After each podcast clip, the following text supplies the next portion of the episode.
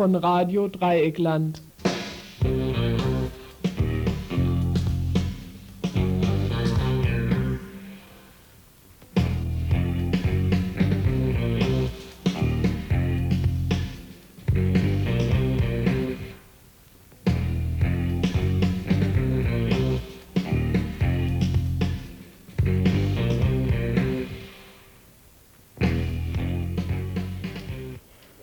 Lehne dieses Gesetz ab.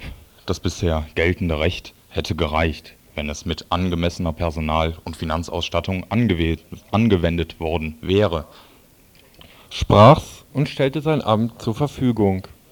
Der Zitierte ist der Präsident des Bundesamtes für die Anerkennung ausländischer Flüchtlinge in Zierndorf und heißt Norbert von Nieding. Und das Gesetz, das Nieding ablehnt, ist das sogenannte Asylbeschleunigungsgesetz das es den Behörden erlaubt, Flüchtlinge in Sammellager einzupferchen und nach sechs Wochen abzuschieben. Heute, am 1. Juli 1992, tritt es in Kraft, und hoffentlich sind die Tage dieses Gesetzes bald gezählt. Willkommen zum Tagesinfo von Radio Dreikland, hier auf 102,3 MHz. Heute erwarten euch in den nächsten 60 Minuten eine Mischung aus Presseschau und selbst recherchierten Beiträgen, die uns zum Teil von anderen Infoteams zugeliefert worden sind. Noch immer herrscht hier in der Inforedaktion personelle Knappheit. Ein eigenständiges Mittwochsteam existiert noch immer nicht, ist aber im Aufbau begriffen.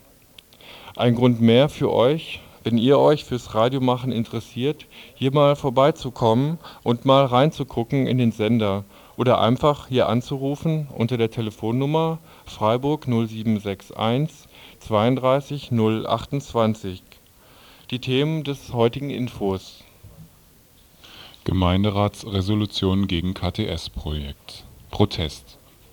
Der Gemeinderat der Stadt Freiburg hatte in seiner gestrigen Sitzung, der letzten vor der Sommerpause, über drei Vorlagen bezüglich der Zitat CDU-Resolution Ausschreitungen am Bauzaun der KTS zu entscheiden. Neben einer CDU-Vorlage standen eine Vorlage der SPD und der Freien Wähler zur Debatte. Es ging darum, nicht nur Protest am KTS-Bauzaun selbst zu unterbinden, sondern zugleich das Greta-Gelände und das Crash ins Gerede zu bringen. Wir sprachen mit Inge Trietz von der Linken Liste über diese Vorlagen und den Ablauf der Sitzung. Jäger 90 Gestern beschloss die Bonner Regierung, aus dem europäischen Großprojekt auszusteigen. Dazu eine Pressezusammenschau mit Kommentaren aus der heutigen taz, der Frankfurter Rundschau und der Badischen Zeitung. BAC-Kritik am ANC in Südafrika. Nach dem Massaker von Boy Patong vom 17. Juni ist der Verhandlungsprozess zwischen weißer Minderheitsregierung und Südafrika südafrikanischer Opposition endgültig zum Erliegen gekommen der African National Congress kurz ANC verlangt für eine Fortsetzung ein wirksames Einschreiten des Staates gegen die Gewalt in den schwarzen Siedlungen. Kritik an der allzu moderaten Position des ANC und der allzu großen Verhandlungsbereitschaft mit den weißen Rassisten hat schon seit längerem der Pan-Africanist Congress kurz PAC, der sich bereits im Dezember letzten Jahres aus den Verhandlungen ausgeklingt hat. Wir sprachen mit einem Mitglied des PAC Nächstes Thema Moldawien. Eine ehemalige Sowjetrepublik, in der um die Auseinandersetzung über Unabhängigkeit, Aufspaltung oder Anschluss an Rumänien ein Krieg ausgebrochen ist.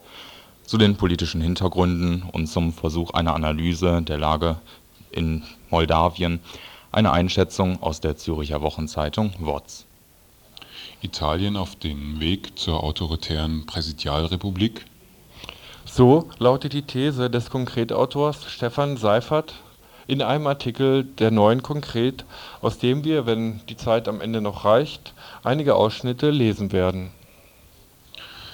Für Kritik äh, und vor allen Dingen eben nochmal hier die Telefonnummer. Eben habt ihr sie gehört. Ich muss eine kleine Berichtigung vornehmen. Es ist nicht die 32028, sondern die 31028.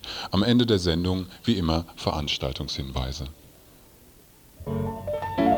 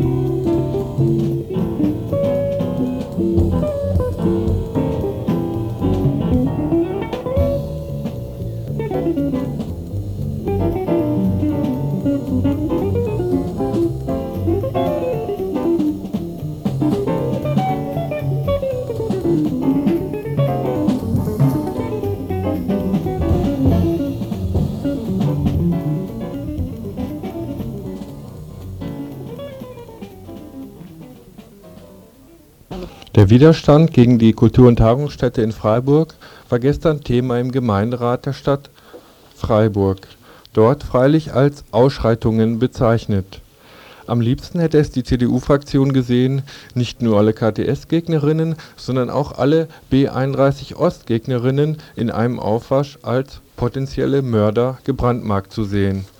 In ihrem Antrag heißt es Kontroverse Auffassungen gehören zwar zum Grundverständnis der Demokratie, gewaltsame Reaktionen derer, die im demokratischen Meinungsprozess unterlegen sind, wie z. B. in Fragen der B 31 oder der KTS, müssen aber mit aller Entschiedenheit missbilligt werden. Zitat Ende. Soweit kam es nicht, der CDU-Antrag fiel nach einer einstündigen Debatte durch. Verabschiedet hingegen wurde der Antrag der Freien Wählerinnen und der etwas zurechtgestutzte Antrag der SPD-Fraktion. Näheres jetzt zum Ablauf von Inge Trietz von der linken Liste. Es sind im Prinzip zwei Resolutionen durchgekommen, die aber sehr identisch, also der, die Resolution der Freien Wähler ist ja sehr knapp und kurz, über die ist auch noch abgestimmt worden, die ist auch durchgegangen. Da heißt es lediglich, die gewalttätigen Auseinandersetzungen an der Baustelle äh, sind aufs Schärfste zu verurteilen. Also der Gemeinderat verurteilt das aufs Schärfste. Darüber wurde nicht mehr lange diskutiert, das wurde dann auch noch äh, abgestimmt, hat auch eine Mehrheit gefunden. Aber eigentlich geht es um diesen SPD-Entwurf, der bestand aus drei Teilen. Der erste Teil, ähm, das war die, der Gemeinderat verurteilt jedwede Gewaltanwendung als Mittel der politischen Auseinandersetzung und er ging eigentlich weiter. Der hieß eigentlich und distanziert sich nachdrücklich von den Ausschreitungen der vergangenen Tage auf der KTS-Baustelle. Darüber, über diese Distanzierung gab es eine längere Diskussion, äh, auch schon vorher im Ältestenrat und ähm, dieser, dieser Punkt wurde dann auch gestrichen. Äh, von daher habe ich dann auch, weil dieser, dieser Punkt der Distanzierung gestrichen wurde, habe ich diesem SPD-Antrag auch zugestimmt. Äh, der zweite Punkt, gleichzeitig fordert die SPD, also die SPD-Fraktion, das heißt dann der Gemeinderat, das ist ja dann eine Resolution des Gemeinderates, politisch Verantwortliche, Verwaltung und Bürgerschaft auf, mit Besonnenheit auf die bisherigen Auseinandersetzungen zu reagieren und zu einer Befriedung der Situation beizutragen. Diese beiden Punkte haben dann eine Mehrheit gefunden. Keine Mehrheit gefunden hat der dritte Punkt des SPD-Antrages, in dem die pauschale Kriminalisierung von Demonstranten in der Stadt, wie sie anlässlich einer in der vergangenen Woche abgehaltenen Pressekonferenz der Polizeiführung mit dem ersten Bürgermeister stattgefunden hat, verurteilt wird. Außerdem wird dort die Verhaltensweise des ersten Bürgermeisters als Chef der städtischen Ordnungsbehörde missbilligt, nämlich zuerst die Öffentlichkeit und nicht den Gemeinderat informiert zu haben. Dieses Verhalten wertet die SPD-Fraktion als grobes Fehlverhalten. Ungern Sternberg schiebt die Schuld auf die Badische Zeitung, die seine Aussagen falsch verstanden habe. Nochmals Inge Trietz. Es wurde dann nochmal über pauschale Kriminalisierung von Demonstranten geredet. Äh, da hat der ähm, erste Bürgermeister andere äh, Zeitungen zitiert. Es ist anscheinend in fünf Medien erschienen, äh, und da, also auch Schwarzwälder Bote und Südkurier und hat das Problem ein Stück auch auf die BZ geschoben. Also er hat behauptet, das und das und das nicht gesagt zu haben. Und von äh, es, es ging ihm und der Herr Schreiber hat es immer wieder bestätigt. Es ging beiden um, sie haben das sehr zugespitzt auf Randalierer, auf Chaoten, auf, äh, auf die, die tatsächlich die Auseinandersetzungen ähm, herbeigeführt haben und nicht generell auf eine pauschale Kriminalisierung der Demonstranten. Nachdem das mehrmals so erklärt wurde und der OB dann auch eingegriffen hat und zur Befriedung ähm, uns angeboten hat, dass wir im Herbst in der ersten Gemeinderatssitzung eine Aufarbeitung des Materials bekommen und auch eine inhaltliche Diskussion. Danach hat die SPD dann diesen Teil zurückgezogen. Dem genannten Herrn Schreiber, den Leiter der Polizeidirektion in Freiburg, geht es offenbar nicht nur um die Chaoten und Randalierer am Bauzaun. In einer Presseinformation der Polizeidirektion Freiburg zur aktuellen Sicherheitslage auf der Bahnhofachse vom 26. Juni 92 heißt es Bezüglich der Vorgänge auf der Bahnhofsachse wäre nach Auffassung der Polizei erneut die Frage zu prüfen, ob das Greta-Gelände, aber auch das sogenannte Jugendlokal Crash noch längere Zeit in der bisherigen Form bestehen bleiben kann. Wie in der Vergangenheit so hat sich anlässlich der neuerlichen Straftaten um die KTS gezeigt, dass das Greta-Gelände vor, während und nach Randalen Treffpunkt und/oder Rückzugsort der Krawallmacher ist der Versuch der Polizei und Ungarn-Sternbergs, Gruppen und Initiativen vom Greta-Gelände zu kriminalisieren, war auch Thema in der gestrigen Gemeinderatssitzung. Inge Trietz berichtet. Dass hier auch Gru Gruppen kriminalisiert werden und dass es ja auch irgendwo ähm, wir eine Verbindung vermuten zu den letzten Gemeinderatsentscheidungen. Das vermuten die Greta ja auch, dass ja die Stadt auch dem äh, Greta Osten den Zuschlag gegeben hat und dass natürlich jetzt das Ganze auch dadurch äh, vielleicht für die CDU schlecht verkraftbar ist und sie da jetzt einfach auch zurückschlagen. Also da hat der Ungern Sternberg aber ähm, sich rechtfertigt, das will er uns auch noch alles näher erläutern in dieser Sitzung da nach den Sommerferien. Er hat das nie behauptet. Er hat äh, Zitate vorgelesen, die andere Zeitungen ihn zitiert haben. Und, und da ging jeweils draus hervor, Herr, Herr, Sternberg machte dazu keine näheren Äußerungen. Äh, er meinte nicht so schnell, äh, nicht so schnell schießen oder so irgendwas. Also er hat versucht, ähm, seine Position zu klären, also sich da aus der Schusslinie rauszunehmen, dass es nie von ihm gekommen ist und der, dass er auch nicht äh, dass das Problem an den beiden, also Greta und Grech, äh, dass er das, dass er das nicht sieht. Trotz dieses Rückziehers des ersten Bürgermeisters scheint die Rollenverteilung klar. Ungen Sternberg, der Mann fürs Grobe, während OB Böhme wie gestern in der Gemeinderatssitzung sich vornehm von den Äußerungen seines ersten Bürgermeisters distanziert. Das Ziel ist klar, der immer noch anhaltende und unerwartete Protest gegen den Bau der Kultur- und Tagungsstätte soll nun endlich mundtot gemacht werden. Und nebenbei wird wieder einmal das Greta-Gelände und das Crash diffamiert bzw. kriminalisiert der Versuch, den Unmut der Menschen (immerhin haben 36.000 gegen die KTS gestimmt) von sich abzuwenden und einzelne Projekte als Wurzel allen Übels anzuprangern, ist schlichtweg jämmerlich. Wir haben keine Lust auf dieses Schmierentheater, heißt es in einem heute veröffentlichten Flugblatt des Projekts Greta Ost. Alles, was du willst, wenn du willst, das muss sein. Alles, was du brauchst, nimmst dir auch, das muss sein. Alles, was dich stört, schmeiß es weg, lass es sein, lass es sein. Alles, was dich nervt, mach kaputt, kurz und klein. Ja, ja, ja. Rudi Carell soll in der zukünftigen KTS das Angebot von Theater, Jazzhaus, Crash und Musikfestival abrunden. Kultur von unten, selbstbestimmt und unkommerziell, wird unterdrückt.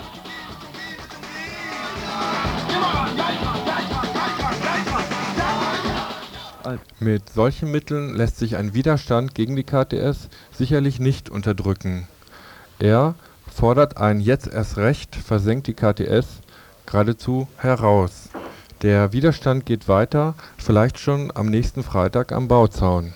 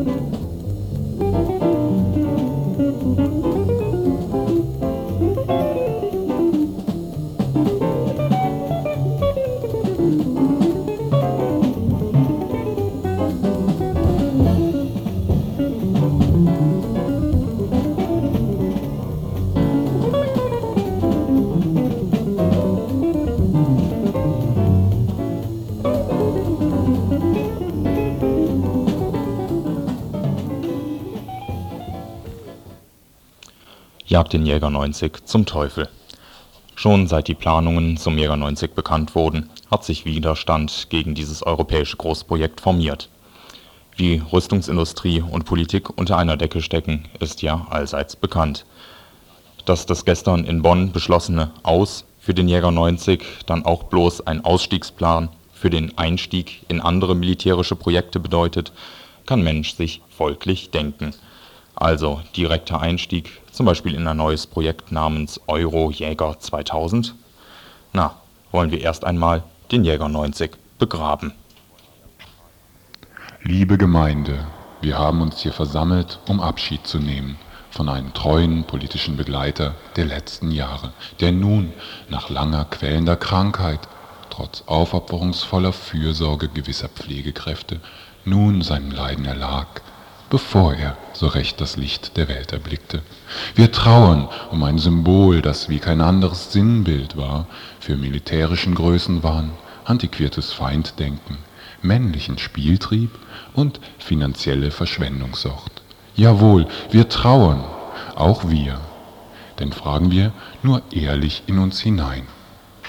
Der nunmehr Verblichene war nicht nur seinen Bonner Vätern und bayerischen Erzeugern ans Herz und Portemonnaie gewachsen. Auch uns war er lieb und nicht nur teuer. Wie viel er uns bedeutet hat, wir werden es erst ermessen, wenn wir ihn schmerzlich vermissen. Seine ideelle Größe, seine Symbolkraft, seine allseitige Verwendbarkeit, sie wird uns bitter fehlen. Schon in den nächsten Diskussionen um Sparbeschlüsse werden wir die Lücke spüren. Bei der allabendlich drohenden Talkshow werden wir fortan nach schlagkräftigen Argumenten suchen. In der kommenden Tarifrunde werden wir hilflos um uns schauen nach der rettenden Karte, dem Joker 90, der alles, aber auch alles stach. Legten die Bonner Politiker die heimtückische Karte mit der Wiedervereinigung und ihren hohen Kosten auf den Tisch, zückten wir, ach, unseren Triumph. Kinnladen sackten im Sturzflug gen Boden, auch noch so beredte Zungen stammelten nur noch krude Entschuldigungen. Jedes Wir müssen den Gürtel enger, alle enger schnallen verlor mit dem bloßen Fingerzeig auf seine Existenz die moralische Wirkung. Er war, was er Zeit seines Lebens immer werden sollte, was ihm nun aber nicht mehr vergönnt sein wird. Eine allseits verwendbare Wunderwaffe, die den Gegner mit großer Treffsicherheit mundtot machte. Liebe Gemeinde, es wird schwerfallen, den Verlust des Verstorbenen zu verschmerzen. Zu sehr hatte man sich an ihn gewöhnt. Zu praktisch bot er sich an als fliegendes Milliardengrab, hinter dem sich all die vielen Grabstellen verstecken konnten. Der Jäger 90, er ruhe dort, wo er um seine Existenzberechtigung stets am meisten fürchten musste. Er ruhe in Frieden. Eine ziemlich verkürzte Sicht, die die taz da in ihrem Kommentar bietet, ist doch bereits nach der Ablehnung des Jäger 90 ein Euro-Jäger 2000 im Gerede. Dazu ein Kommentar der Frankfurter Rundschau vom heutigen Mittwoch. Abgeschrieben. Verteidigungsminister Rühe hat erreicht, was er wollte, wenngleich mit erheblicher Mühe. Das teure Prestigeobjekt der Luftwaffe, bekannt als Jäger 90, wird es in der bisher geplanten Form nicht geben. Nach langem Schweigen hat sich der Kanzler entschlossen, die Position Rührs zu unterstützen und dem Stoltenberg-Nachfolger gleich zu Beginn seiner Amtszeit eine schwere Blamage zu ersparen. Spätestens nach dem vernichtenden Bericht des Bundesrechnungshofes muss selbst der hartnäckigste Anhänger des Supervogels einsehen, dass ein solches Projekt mit kaum kalkulierbarer Kostenentwicklung in Zeiten knapper Kassen und bei einer zudem gänzlich veränderten Bedrohungslage abgeschrieben gehört so gesehen hätte das Votum für den Jäger 90 eindeutiger ausfallen müssen. Aber das ist eben die Art der Koalition, mit strittigen Themen umzugehen. Beschlüsse werden interpretierbar, jeder darf sich als Sieger fühlen. Die um bayerische Arbeitsplätze besorgte CSU sieht längst nicht alles verloren. Sie hofft weiterhin auf den Jäger 90, vielleicht in bescheidenerer Form. Endgültig entschieden wird ohnehin erst in ein paar Jahren. Rühe wird die Zeit zu nutzen wissen. Grund zur Zufriedenheit haben ausnahmsweise die Freien Demokraten, die sich in den vergangenen Wochen mehrmals zu schmerzhaften politischen Rückziehern gezwungen sahen. Wie die SPD hat die FDP dem Jäger 90 schon vor geraumer Zeit eine Absage erteilt. Den Mut zu fragen, ob die Bundeswehr überhaupt ein neues Jagdflugzeug braucht, hatte sie indes nicht. Oder die Badische Zeitung in ihrem heutigen Kommentar. Ein klares Nein zum Jäger 90 zu beschließen, müsste eigentlich sogar dieser Koalition leicht fallen. Das ist nämlich heute eine pure Selbstverständlichkeit.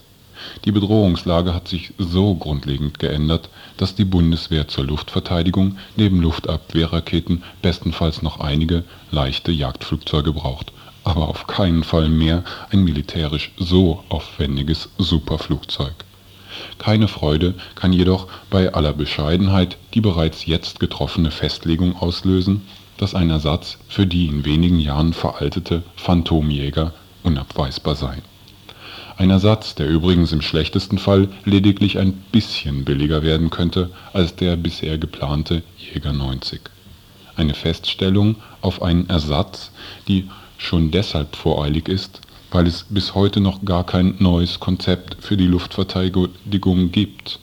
Und wer will heute denn schon wissen, ob im Jahr 2000 noch bemannte Jagdflugzeuge benötigt werden eine eindeutige Mehrheit in dieser Koalition hat sich gestern also lediglich dazu entschlossen, nicht auch noch für völlig sinnlos gewordene Rüstungsprojekte Geld zum Fenster hinauszuwerfen. Mehr gibt dieser Beschluss nicht her. Mit dem Willen zum Sparen und dem zum Abrüsten hat er jedenfalls nichts zu tun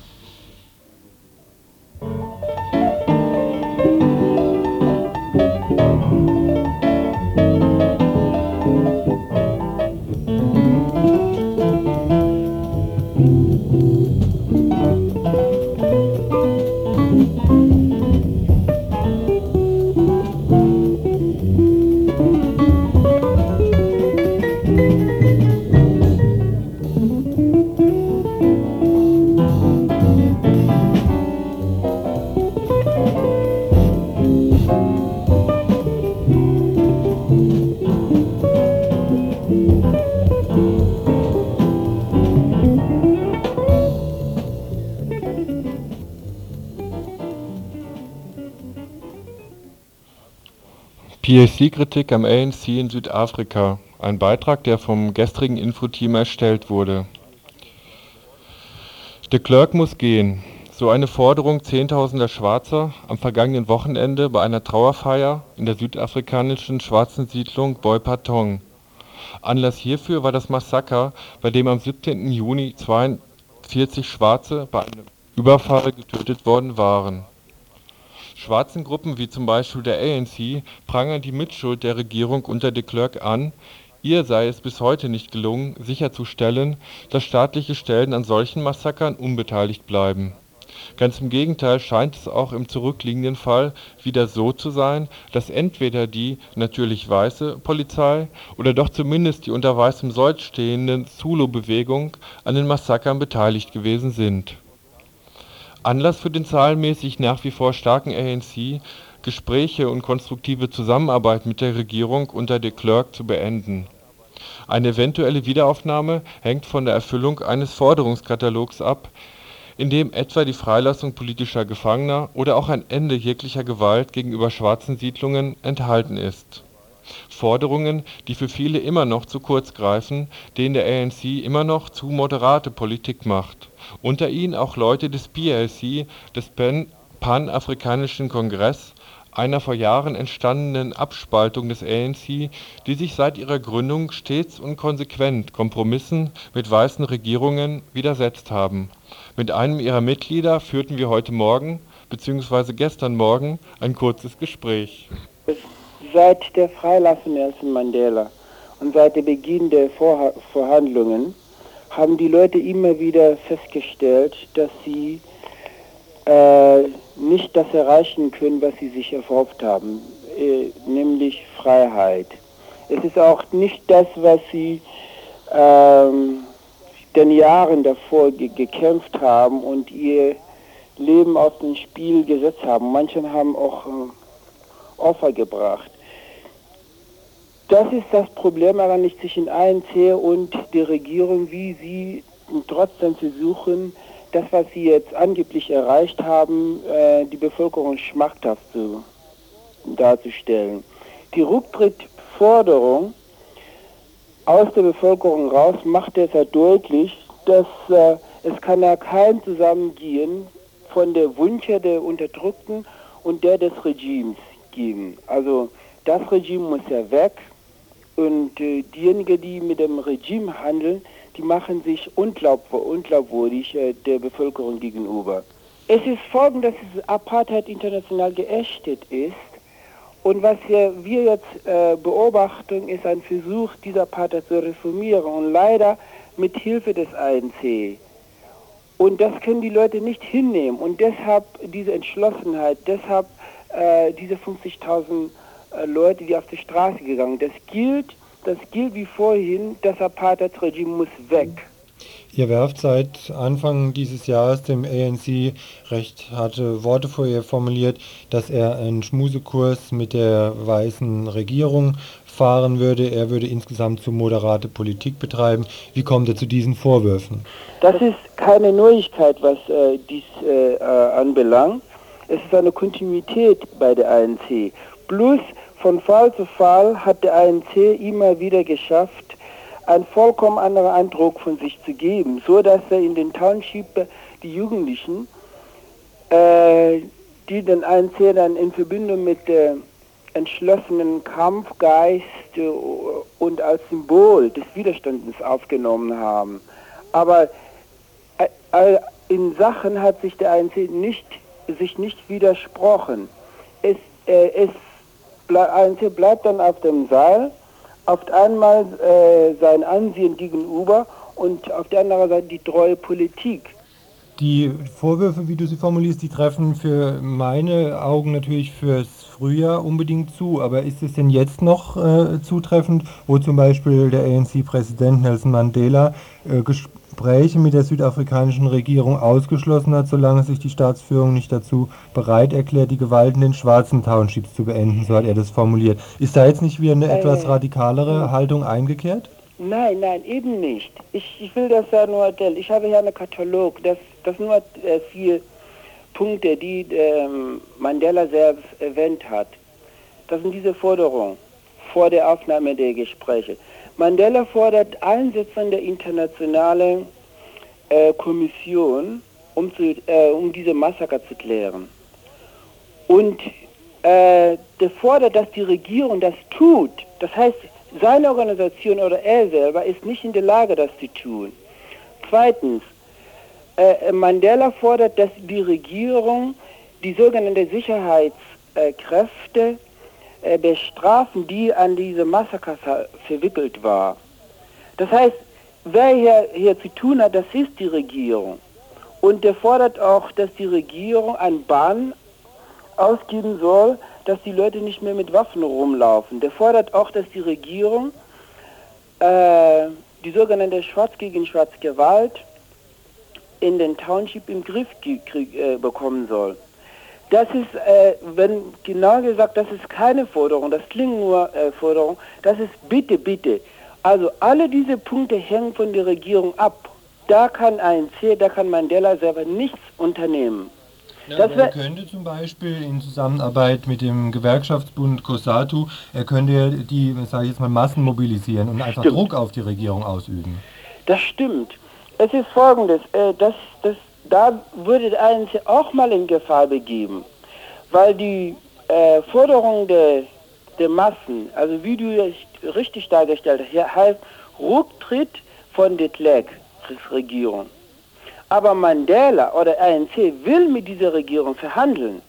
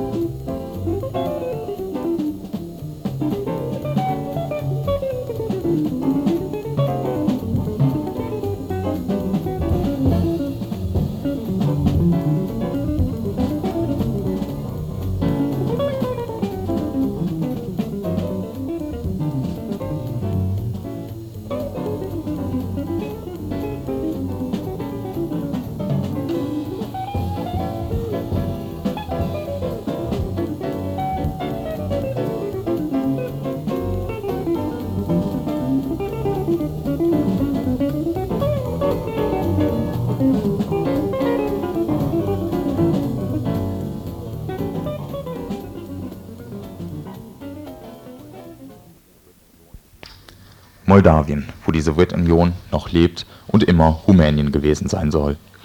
Bei allem drunter und drüber in der ehemaligen Sowjetunion geriet der Konflikt um die Zukunft Moldawiens fast in Vergessenheit. Seit Ende letzter Woche eskaliert dieser Konflikt in dem Vielvölkerstaat. In Moldawien, dem äußersten südwestlichen Zipfel der ehemaligen Sowjetunion, das zwischen Rumänien im Westen und dem sowjetischen Transnistrien mit seinem Grenzfluss Dniestre im Osten liegt, tobt die Auseinandersetzung über Unabhängigkeit, Aufspaltung oder Anschluss des Landes an Rumänien, wobei das mittlerweile übliche Interpretationsmuster Nationalismus viel zu wenig bietet, zumal auch in Moldawien längst wieder Politik gegen eine Mehrheit gemacht wird. Eine Analyse der dortigen politischen und militärischen Konfrontationen versucht die Zürcher Wochenzeitung WOZ in ihrer Ausgabe vom 26. Juni 1992 zu geben. Die ehemalige sozialistische Sowjetrepublik Moldawien hatte bereits 1990, ein Jahr vor ihrer Unabhängigkeitserklärung am 27. August 1991, ihre Souveränität gegenüber Moskau proklamiert. Ministerpräsident Rutsch und seine Volksfrontmehrheit dekretierten damals einen neuen Namen: Moldava, eine neue Staatssprache das Rumänische, eine neue Staatsfahne das rumänische Blau-Gelb-Rot mit dem traditionellen moldawischen Wappentier, dem Stier. Alles, was an die Sowjetunion erinnerte, wurde abgeschafft. Ja, die neue Regierung weigerte sich sogar, an Gorbatschows Referendum über den Fortbestand der Union im März letzten Jahres auch nur teilzunehmen. Die förmliche Abspaltung von Moskau im August letzten Jahres gilt den rumänisch-moldawischen Politikerinnen und Politikern nur als erster Schritt. Langfristig wollen sie zurück nach Rumänien, was für sie nicht nur eine Frage nationaler Zusammengehörigkeit ist. Moldau, sagt Wasile Nedelchuk, Leiter des Außenpolitischen Ausschusses des moldawischen Parlaments, sei der Vorposten der europäischen Zivilisation gegenüber den alten Strukturen des russisch-sowjetischen Imperialismus. Schon beim Grenzübertritt auf der Landstraße von Bukarest nach der moldawischen Hauptstadt Chisinau, dem ehemaligen Chisinjew, kommen Zweifel an der behaupteten Unabhängigkeit auf. Sowjetische Grenzer, immer noch mit Hammer und Sichel an der Uniform, stellen mit aller Selbstverständlichkeit ein Einreisevisum aus für ein Land, das es seit über einem halben Jahr nicht mehr gibt. Anatol Skeria, Experte des moldawischen Ministeriums für Arbeit und Soziales, erklärt: Moldau ist währungs und bankpolitisch von Russland abhängig. Moskau drückt das Geld, Moskau bestimmt die Preise, denn unser Land deckt seinen gesamten Importbedarf aus den Staaten der ehemaligen Sowjetunion. Nur ein Viertel unserer Energie erzeugen wir selbst Sämtliche, Ex sämtliche Exporte gehen in die Sowjetunion. Angesichts dieser Verflechtungen kann von Unabhängigkeit heute keine Rede sein. Real ist nicht nur die gesamtsowjetische ökonomische Krise, real ist auch die nach wie vor bestehende Präsenz der Roten Armee, deren Einheiten werden von moldawischen Regierungskreisen dafür verantwortlich gemacht, dass sich das Land im Ausnahmezustand befindet, dass in nur 40 Kilometer Entfernung von der Hauptstadt entlang dem Fluss Dniestre Krieg herrscht. Jenseits des Dniestre liegt Transnistrien, ein schmaler Landstreifen, der mehrheitlich von Russinnen und Ukrainerinnen bewohnt ist. Sie hatten sich zunächst für einen Verbleib bei der Sowjetunion ausgesprochen und sich dann nach dem Austritt Moldawas ihrerseits für unabhängig erklärt. Nun stehen sich moldawische Polizeieinheiten und von der Volksfront mobilisierte Freiwilligenverbände auf der einen, vom transnistrischen Präsidenten Igor Smirnov befehligte Garden auf der anderen Seite gegenüber Dazu kommt die alte sowjetische 14. Armee, die eigentlich längst abziehen sollte, schon aufgrund des Wohnungsmangels in Russland aber nicht abziehen kann. Die neuen Herren Moldawas behaupten, diese Armee führe den Krieg. Transnistrien solle abgespaltet und als strategischer Brückenkopf gegen den Westen aufgebaut werden, die Separatisten um Smirnov seien bloße Marionetten Moskaus. Das ist der letzte Kampf des Kommunismus erklärt auch der rumänische Gesandte Marcel Dinu, der mit Vertretern Russlands, Moldawas und der Ukraine über einen Waffenstillstand am Dniestre verhandelt. Sein russischer Amtskollege Wladimir Wassew widerspricht der behaupteten Einmischung. Das ist kein Konflikt mit Moskau. Smirnov und seine Leute sind keine Puppen, die von uns geführt werden können. Wir sind für die Einheit des Landes. Darin kann er sich sogar noch auf Gorbatschow berufen, der die Transnistrische Republik gleich nach ihrer Ausrufung per Dekret hatte auflösen wollen. Was der, was der offizielle Delegierte Russlands freilich nicht zugeben kann, ist, dass die russischen Oberbefehlshaber die Kontrolle über ihre versprengten Truppenteile längst verloren haben und kampfbereite Söldner sich die sowjetischen Waffen der abziehenden Soldaten aneignen. Bislang sind die Verhandlungen erfolglos geblieben. Russland beklagt sich über rumänische Einmischungen, Rumänien andererseits sieht in russischen Überlegungen zur Autonomie Transnistriens und Gaugasiens Anzeichen für eine geplante Spaltung Moldawiens. Etwa 150 Tote dürften beide Seiten, sowohl die moldawische als die transnistrische, mittlerweile beklag zu beklagen haben. Ein Ende der bewaffneten Auseinandersetzungen ist nicht absehbar, nachdem Mitte letzter Woche das moldawische Parlament einen Friedensvorschlag präsentierte, der zwar das Angebot einer Neuwahl für eine Regierung der nationalen Versöhnung enthielt, von der transnistrischen Seite aber vorab die Selbstauflösung verlangte, ohne Klarheit über eine künftige föderale Struktur des Landes zu schaffen. Die absehbare, vielleicht von Moldawien erwünschte, Folge solcher bewussten Zweideutigkeit ist, dass sich nunmehr Russland offen in die Kämpfe um Transnistrien einmischt in der Teilung des Landes und den von den unterschiedlichen Parteien gewünschten neuen Grenzziehungen wird die Geschichte eines mehrfachen Besitzwechsels des rumänisch-bessarabisch-moldawischen Raumes wieder aktuell.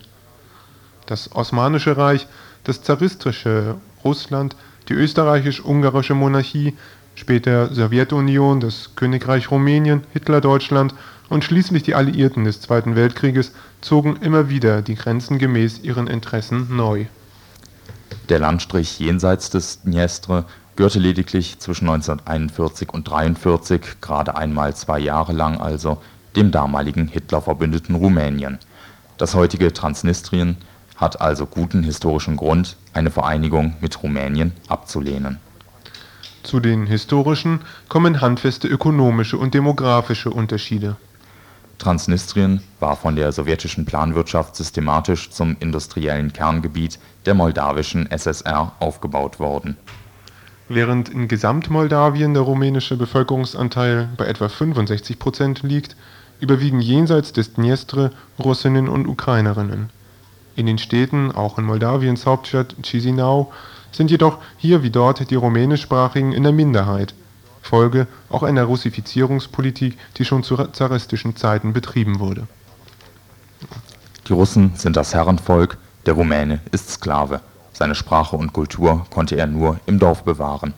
Konstatiert ein moldawischer Fernsehjournalist.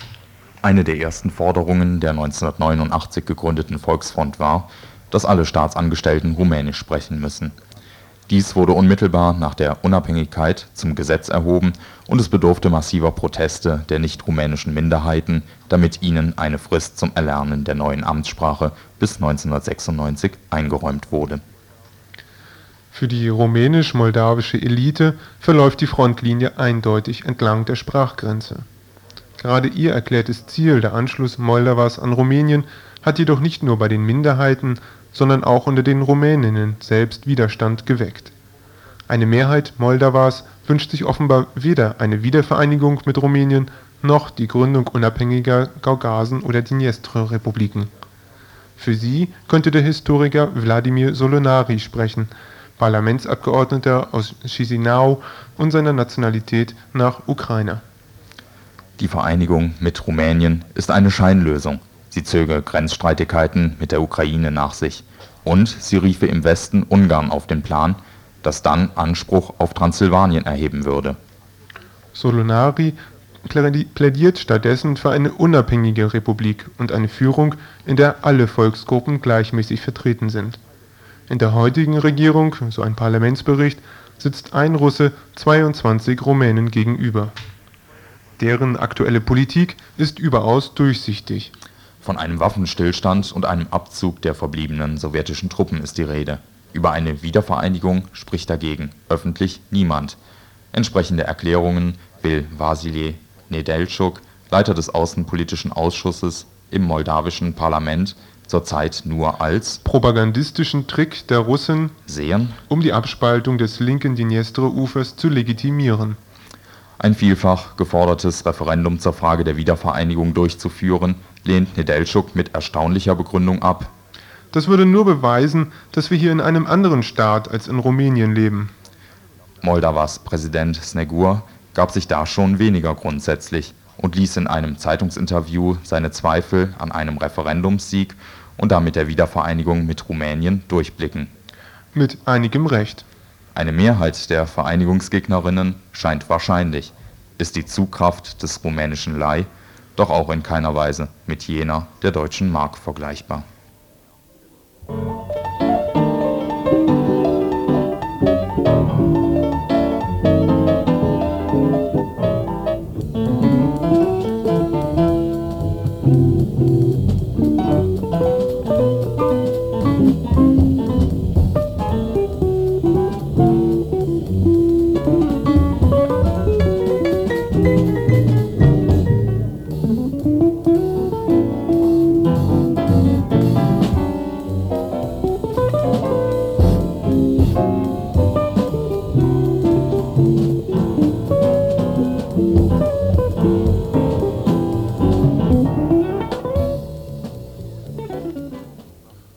Korruption, Misswirtschaft, Mafia und politische Klasse bilden in Italien eine Systemeinheit. Die von den Medien als „ Superkrise “titulierten Ereignisse dieses Frühjahrs haben dies deutlicher gemacht als je zuvor. Während der senil-reaktionäre Altkatholik und neue Staatspräsident Oscar Luigi Scalfore bereits als Erlöser aus dem allgemeinen Desaster gefeiert wird, bereitet sich die herrschende Klasse auf die Transformation Italiens in eine autoritäre Präsidialrepublik vor. Effektiver Widerstand dagegen ist derzeit nicht in Sicht. So lauten die Thesen des Konkretautors Stefan Seiffert in einem Artikel der Neuen Konkret der Juliausgabe 92, aus dem wir im Folgenden einige Passagen lesen werden. Italien ist hierzulande in die Schlagzeilen geraten das bis dato milde belächelte Chaos südlich des Alpenhauptkamms mutierte über Nacht zu einer Bedrohung. In den deutschen Abendnachrichten durften Spezialisten darüber orakeln, ob die Cosa Nostra inzwischen womöglich mit Italien gleichgesetzt werden müsse, ob also das organisierte Verbrechen vor den Toren des vereinten Europa auf seine Chance zur grenzenlosen Expansion lauere Derweil forderten die EG und der Weltwährungsfonds von Italien strenge Maßnahmen zur Einhaltung der Haushaltsvorgaben für das laufende Jahr. Über 40 Milliarden Deutsche Mark müsse die neue italienische Regierung bis zum Jahresende einsparen, damit Staatsschulden und Inflation nicht die in Maastricht festgeschriebenen Margen überschritten. Bei den dabei unvermeidlichen Kürzungen der Sozialausgaben aber drohen Zitat, „ schwere Konflikte von Seiten der sozialen Gruppen, die sich über Gebühr ausgequetscht fühlen. “Zitat Ende, so der warnende Hinweis im Wirtschaftsteil der Süddeutschen Zeitung.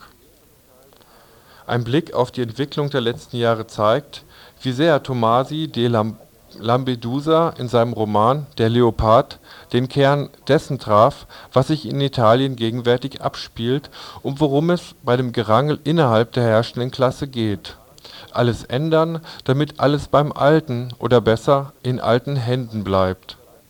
Währenddessen aber verfällt das Land zusehends, und dies ist nun wahrlich keine platte Ableitung aus tagespolitischen Phänomenen. Vor allem im Sozialbereich wird in Italien schon lange keine Lira mehr ausgegeben.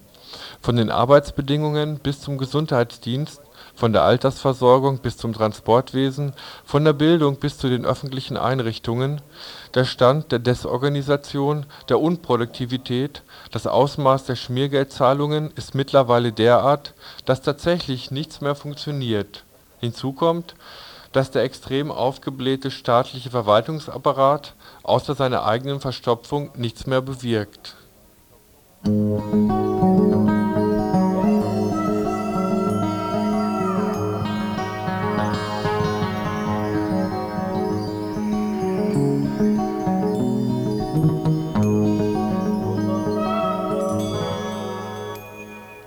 Dies mögen untragbare Zustände sein, aber die Mehrheit der Italienerinnen und Italiener hat sich nach den Niederlagen der Linken in den 70er Jahren damit abgefunden, dass Korruption, Misswirtschaft, Mafia und politische Klasse eine Systemeinheit bilden und dass die herrschende Klasse nicht zögert, dieses System, ihre Macht und ihren Profit gewaltsam zu verteidigen Als nach 1983 das zweite Wirtschaftswunder einsetzte, waren allenthalben die Kämpfe des vorangegangenen Jahrzehnts schnell vergessen, die Gewerkschaften versuchten Anschluss zu finden und dienten sich dem Kapital als Modernisierungsgehilfen an. Denn, so ihre Begründung, die Internationalisierung des Kapitals werde zwar zivilisatorische Kräfte freisetzen, die sich allerdings erst mit Unterstützung der Gewerkschaften voll entfalten könnten. Bettino Craxi von 1983 bis 1987 erster sozialistischer Ministerpräsident des Landes, sollte diese Variante der konzertierten Aktion staatspolitisch begleiten. Ende der 80er Jahre allerdings brachen diese Illusionen wie ein Kartenhaus zusammen. Statt der erhofften Überwindung alter Strukturen bescherte eine neuerliche Wirtschaftskrise die massenwirksame Erkenntnis, dass nunmehr der Verteilungskampf härter geführt werden müsse. Jetzt schien die Geduld, die die Bevölkerung mit der Klientelwirtschaft gehabt hatte, genauso vorbei wie die Zeit, in der diese für einen großen Teil der Bevölkerung genügend abgeworfen hatte. Gerade in Norditalien sieht sich der Mittelstand seither vom sozialen Abstieg bedroht und sucht sein Heil in rassistischer Abgrenzung und politischer Radikalisierung zu all dem hatten die seit Anfang der 80er Jahre paralysierte Linke und die unter der finalen Sozialdemokratisierung leidende, ehemals kommunistische Partei wenig Substanzielles zu sagen. Dafür fielen die Parolen des Umberto Bossi und seiner Lega Nord denen zufolge der im Norden erwirtschaftete Reichtum nicht länger in den brachliegenden Süden fließen solle, Italien nicht überfremdet werden dürfe und endlich Schluss sein müsse mit der zentralistischen Verwaltung auf fruchtbarem Boden. Bei den Wahlen Anfang April 1992 kam die Lega Nord schließlich aus dem Stand auf über 8 Prozent der Stimmen, während die regierende Parteikoalition aus Christdemokraten, Sozialisten, Sozialdemokraten und Liberalen nunmehr eine hauchdünne Mehrheit erhielt. Dieses Ergebnis wurde in den bürgerlichen Medien als „ Erdrutsch “gewertet, bedeutete aber eigentlich nur, dass sich die Herren des Palazzo nun intensiver um die Erhaltung und Verteilung der Macht kümmern müssen als zuvor Dennoch offenbaren das momentane Gezerre und die Palastintrigen in Rom, wie sehr man von der Notwendigkeit überrascht worden ist, innerhalb der politischen Klasse neue Hierarchien zu bilden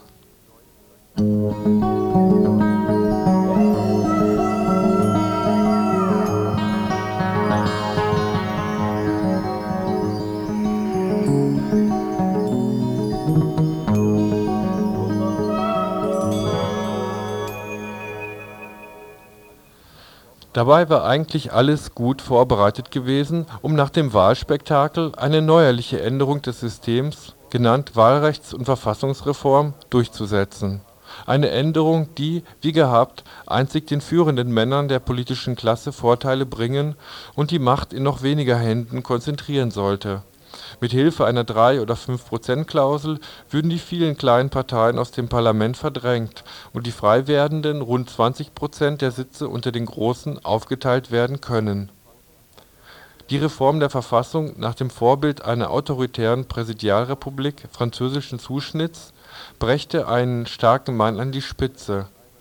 Lästige Abstimmungen über wichtige Entscheidungen könnten so dirigiert werden ein Projekt, das im Übrigen schon in den 70er Jahren gerne als Generallösung aller Probleme feilgeboten worden war, vor allem als Mittel gegen die Bedrohung Italiens durch den Terrorismus.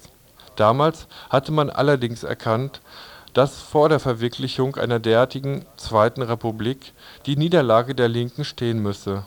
Also beschäftigte man sich intensiv damit, die Möglichkeiten eines schleichenden Staatsstreichs zu eruieren. So wurde seit der zweiten Hälfte der 70er Jahre wurden die Fundamente des Strafrechts sukzessive ausgehöhlt und das Arbeitsrecht gründlich demontiert, während Kollaboration und die Reue im Zuge der Aufklärung von Gewaltverbrechen moralisch verabsolutiert wurde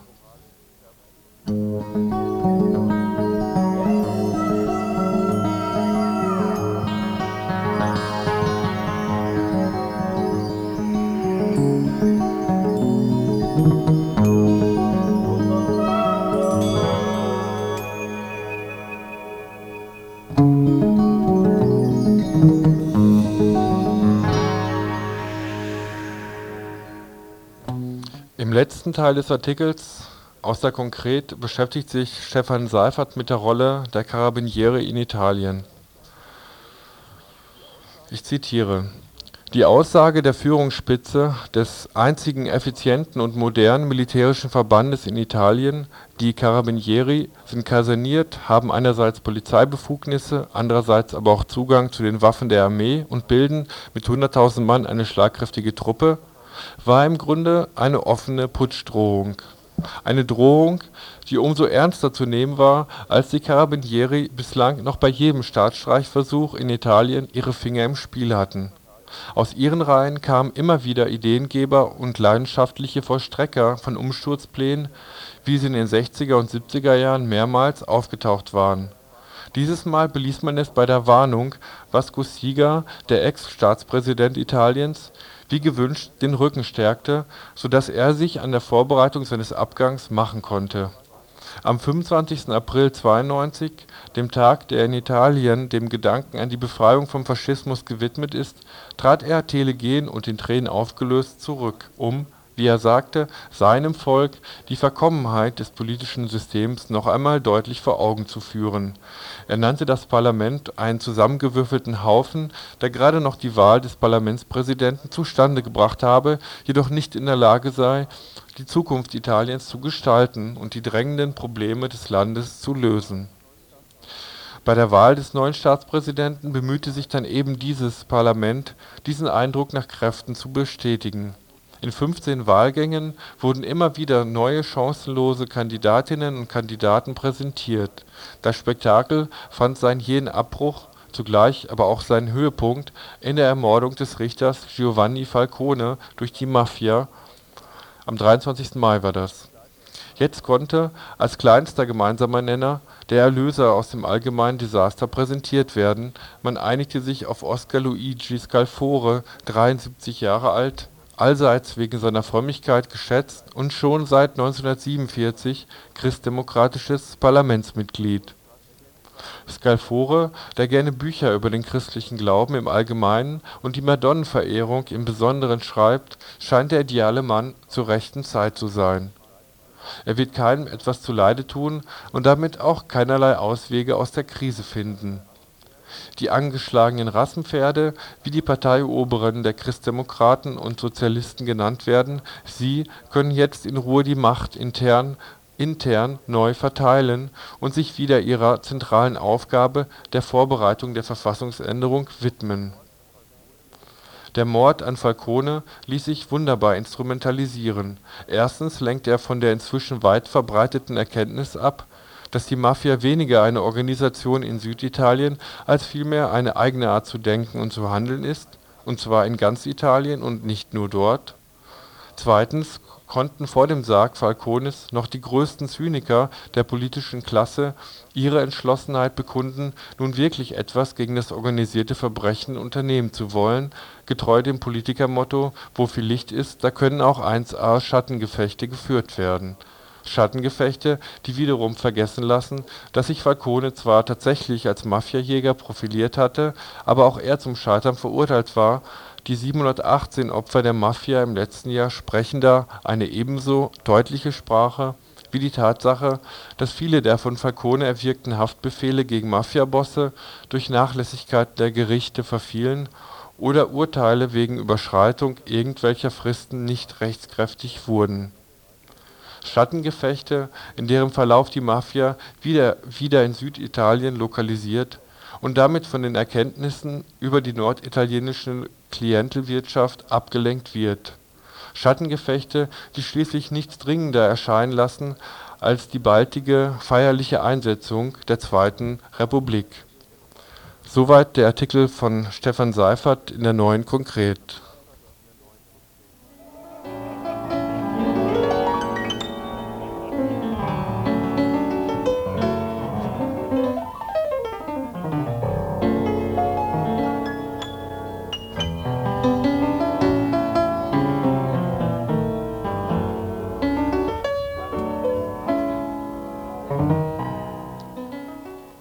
dann auch direkt zu den Veranstaltungshinweisen. Zunächst ein etwas längerer, sogenannter erweiterter.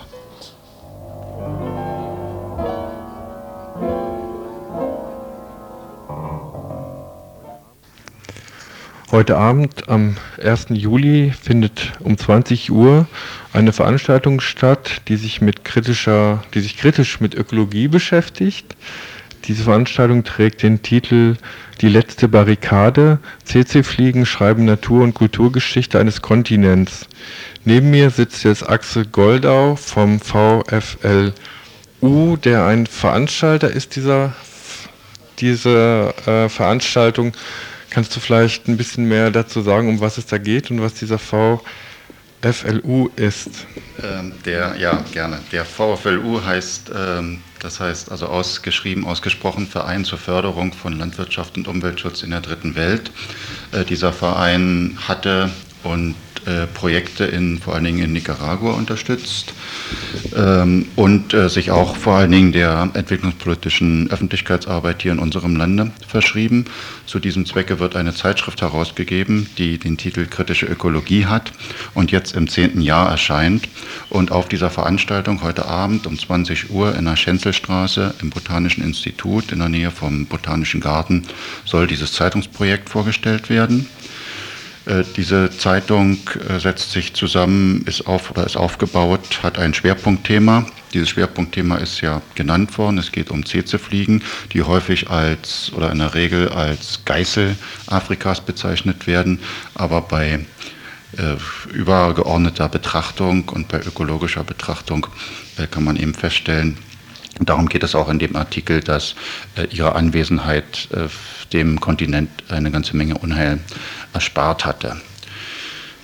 Aus aktuellem Anlass äh, haben wir in dieser Zeitschrift jebel, äh, regelmäßig eine Rubrik, die sich mit dem Friedensprozess in der Westsahara beschäftigt. Dieser Friedensprozess ist blockiert. Dieser Friedensprozess ist durch Marokko blockiert und äh, die UNO äh, schaut zu. Sie ist also nicht gewillt, äh, Marokko zu, dazu zu bewegen, die, den, den äh, Friedensprozess einzuhalten, der im Januar durch ein freies Referendum hätte längst beendet werden sollen. Äh, dieser Prozess bleibt weiterhin blockiert und wir finden es wichtig, dass zu diesem Thema ja, eine Öffentlichkeit hergestellt wird, weil es hier bei uns verschwiegen wird. Und ihr wollt äh, auf dieser Veranstaltung auch noch Mitschreiber, Schreiberinnen für eure Zeitung suchen. Die, äh, ja, diese Zeitschrift versteht sich als ein, als eine Initiativ, äh, als ein Initiativprojekt, äh, was also ja davon lebt, von der, ja, von der, von der lebhaften Unterstützung äh, lebt. Äh, die Unterstützung die wir brauchen, ist also einmal die, dass sie gelesen wird und auch bezahlt wird in, Form von Abonnenten. Und die andere Unterstützung, die wir aber auch brauchen, ist, dass sich äh, Menschen an, dieser, an diesem Projekt beteiligen, äh, durch Beiträge, durch, durch Diskussionen und so weiter. Und auch darum soll es gehen. Also nochmal, äh, der Termin, wer Interesse hat, sich über die Westsahara oder über CC-Fliegen zu informieren oder auch Interesse hat an dieser Zeitschrift Kritische Ökologie, sie mal kennenzulernen oder an ihr mitzuarbeiten, hatte heute Gelegenheit dazu, wenn er oder sie um 20 Uhr in die Schenzle-Straße im Botanischen, ins Botanische Institut kommt. Und zwar ist das der Raum 065.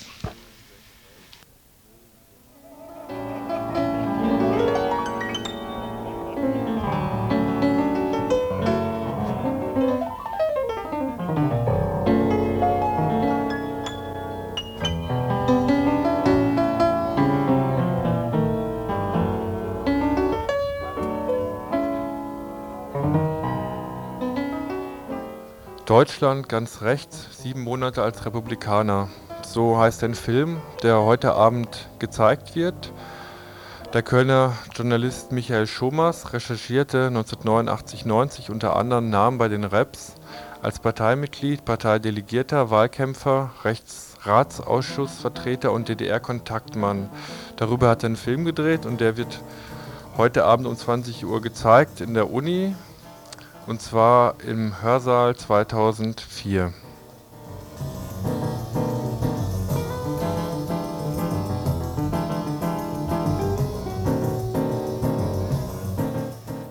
Tja, soweit in der Wiederholung das Tagesinfo von Radio Dreieckland.